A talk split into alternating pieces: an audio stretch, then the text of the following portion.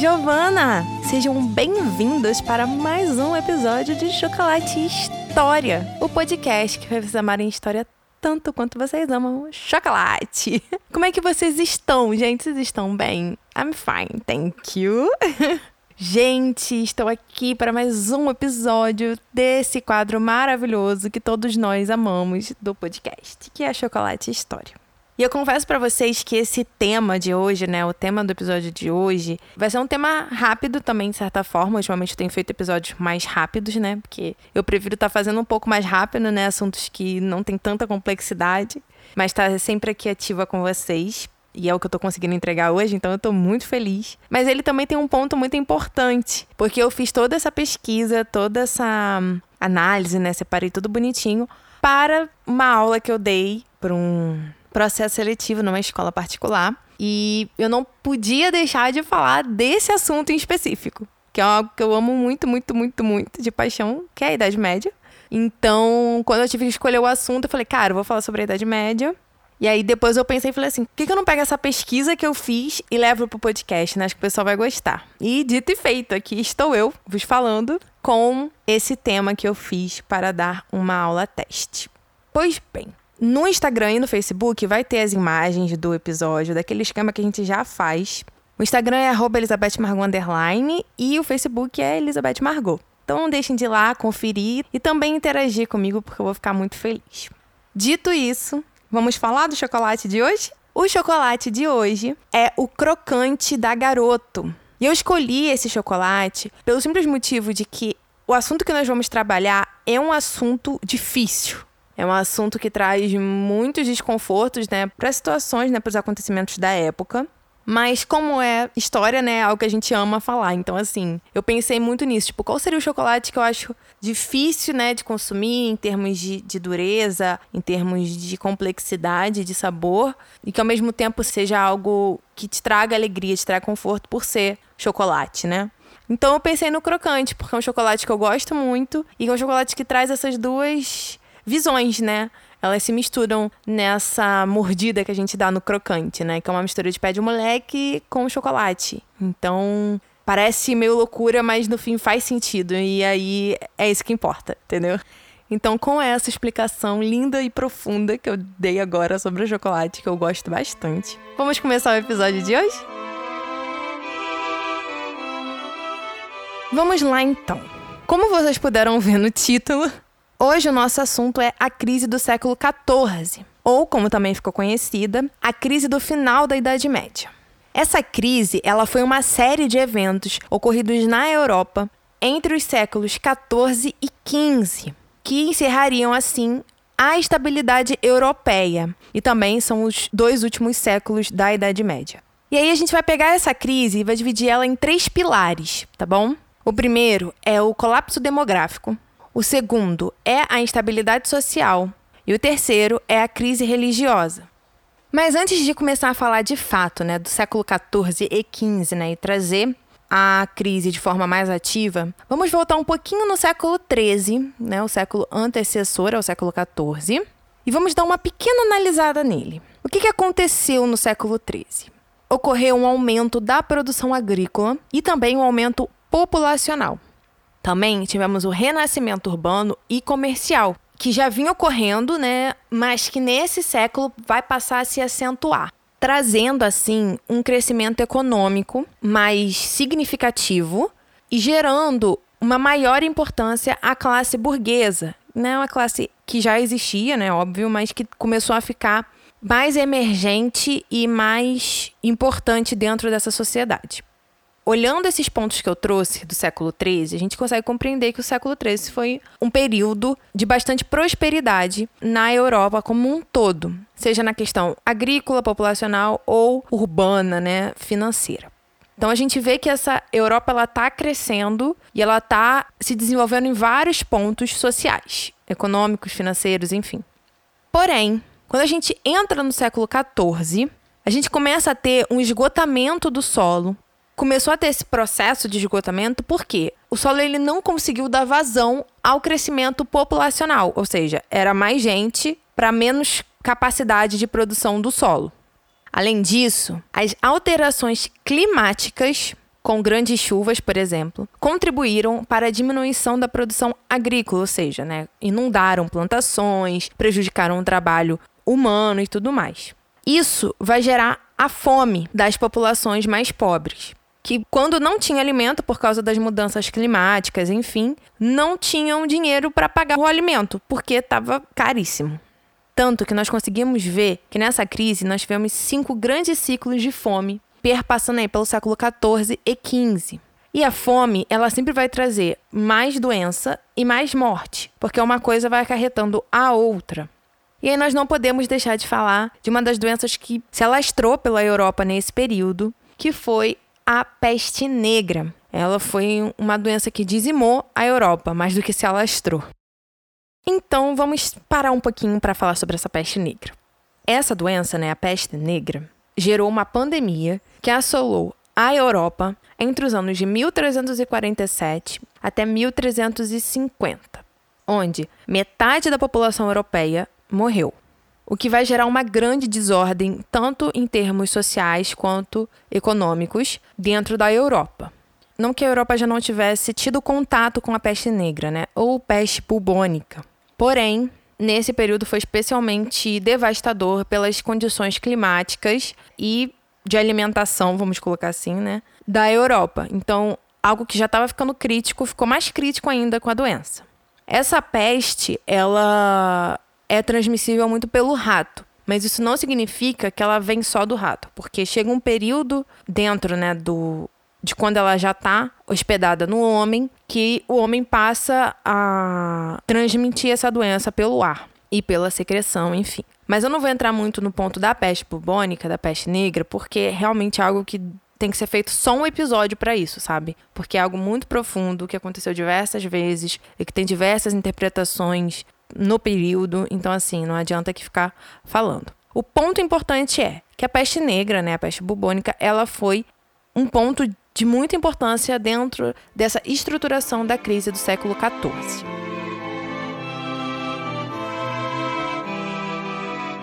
Então vamos lá. Com todas essas dificuldades que eu já falei para vocês agora, clima, fome, doença, peste bubônica, tudo isso, nós também temos guerras é, relacionadas muito a reivindicações de reis e também temos aquelas pessoas que não conseguiam mais trabalho no campo, porque o campo estava desolado pelas guerras, pela fome, né? A plantação estava destruída, enfim. E o que, que essa pessoa que está sem trabalho, ela vai fazer, né? Ela está no campo, não tem emprego, então ela vai migrar para as cidades. Como eu disse para vocês, lá no século XIII, as cidades elas estavam em crescente, em grande ebulição econômica e social. Então essa pessoa que está no campo olha para essa cidade com um certo tipo de esperança, achando que vai chegar lá e vai encontrar trabalho. Mas isso é um tiro pela culatra. Por quê? Na realidade, essa pessoa que faz essa migração, ela vai inchar a situação econômica e populacional da cidade, né, da urbe. Como assim, Giovana? Porque esses pontos urbanos, eles já estavam sentindo todo esse processo da crise também, e aí vai chegar mais gente oriunda do campo, antes não ocupava né, espaço ali dentro da cidade. E quando ela vai passar a ocupar um espaço ali dentro, ela só vai fazer esse mercado que já está destruído, seja pela questão das colheitas ruins ou, enfim, das doenças e tudo mais, ela só vai inchar, ela só vai trazer mais peso para um saco que está furando. É basicamente isso, entendeu? Tanto que aí a gente vai ver uma maior taxa de desemprego e miséria dentro das cidades. Esse ponto é muito importante, porque na cidade a gente consegue ver um movimento muito mais íntimo e unido das populações, né, dos grupos populacionais ali dentro, que moram ali. E isso vai gerar muitas tensões sociais, porque no campo você consegue gerar um afastamento geográfico entre as pessoas, o que faz com que elas não criem tantos laços, nem se comuniquem tanto para não se organizarem de certa forma, né? Mas na cidade não é bem assim. Então nós vemos na cidade esse movimento de tensão social que vai gerar diversas revoltas. Mas o ponto importante é que essas revoltas elas vão ter tanta força que elas vão sair da cidade, né? elas vão sair do centro urbano e também vão alcançar os campos que também tinham revoltas, tá, gente? Mas essas revoltas da urbe, elas realmente têm mais força. Elas vão alcançar esse aspecto agrícola da sociedade, né? as pessoas que moram no campo, e vão tomar uma proporção mais nacional, ou seja, uma proporção muito mais ampla do que antigamente, que eram eventos isolados, né? revoltas isoladas. Mas não é só de miséria e desemprego que essas revoltas vão se basear para poder existirem, crescerem e tomarem força. Elas também estão atreladas às tensões sociais que foram reforçadas com o afastamento social dos nobres com os mais pobres. Ou seja, né, nesse período da crise do século XIV, houve um afastamento da nobreza às classes mais baixas. E isso vai gerar certa revolta, porque agora o nobre ele se coloca numa posição muito superior àquela pessoa que está ali na cidade passando fome, sem emprego, ou até que tem emprego, sabe? Ele vai se colocar num ponto acima de tudo e de todos. E isso vai reforçar todas essas tensões sociais que já estavam ocorrendo. E eu não posso deixar de reafirmar que o rendimento decrescente que a população estava sofrendo, estava passando naquele período do século XIV e XV, junto com o aumento de impostos para as classes mais baixas, óbvio, né? Vai gerar ainda mais revolta e indignação por parte da população. Sem tirar né, o fato das guerras, como eu já disse antes, estavam acontecendo diversas guerras, mas muito, pro, mas muito por questões de reivindicação pessoal monárquica do que de algo a comum geral da população. Então o cara estava ali lutando naquela guerra, mas ele não estava lutando por ele, ele estava lutando por alguém, que às vezes ele nem sabia quem era, às vezes ele nem sabia o motivo. Então isso também vai gerar bastante revolta, acentuando ainda mais a miséria, a doença e a morte, porque nós temos uma população que não está recebendo direito, que às vezes nem tem trabalho, preços altíssimos, que não tem como essa população se alimentar. Consequentemente, ela fica doente, consequentemente, a morte chega. Nós também temos uma população que está indo para uma guerra sem saber que está indo para uma guerra, sem entender o motivo dessa guerra, sem entender o porquê de estar tá ali. E na guerra você encontra tanta miséria e doença quanto qualquer outro lugar, que leva à morte. Então, assim, a gente olha para todos os pontos dessa sociedade, a gente só vê esses três aspectos: miséria, doença e morte. Imagina como é que essas pessoas estavam naquela época. Desesperadas. Desesperadas. Por último, mas não menos importante, a gente vai falar sobre a crise religiosa que estava muito envolta no âmbito da doutrina ideológica do período né, medieval europeu. O primeiro ponto dessa crise religiosa veio com a cisma papal. A cisma papal ela durou de 1378 a 1417. O que, que ela foi? Ela foi uma quebra dentro da união institucional da Igreja Católica. Como assim, Giovana? Antes a gente tinha um papa que era o chefe supremo e tudo mais. Nesse período vão surgir dois papas, um na França e o outro em Roma, né, na Itália, que não era Itália naquela época. E esses dois papas vão reivindicar a legitimidade para si. E aí vamos ficar nesse conflito aí durante esse período. Não vou me adentrar, né, não vou me focar nesse aspecto, mas o ponto em questão é: nessa disputa, o Papa de Roma vence, ele se torna o único papa. O lado francês não consegue se manter no poder, né, nessa reivindicação que estava fazendo. Mas isso vai gerar uma instabilidade, né, e uma rachadura dentro da instituição igreja, que vai então demonstrar a fragilidade interna da instituição, né, da igreja como uma instituição. Com o fim da cisma, né, como eu disse, o Papa de Roma vai vencer e essa cisma ela vai acabar. Isso não significa que ela não deixou sequelas, ela deixou. E é isso que nós vamos nos deparar com essa igreja entre o século XIV e XV, né? É uma instituição que ficou mais fraca e mais afetada por isso.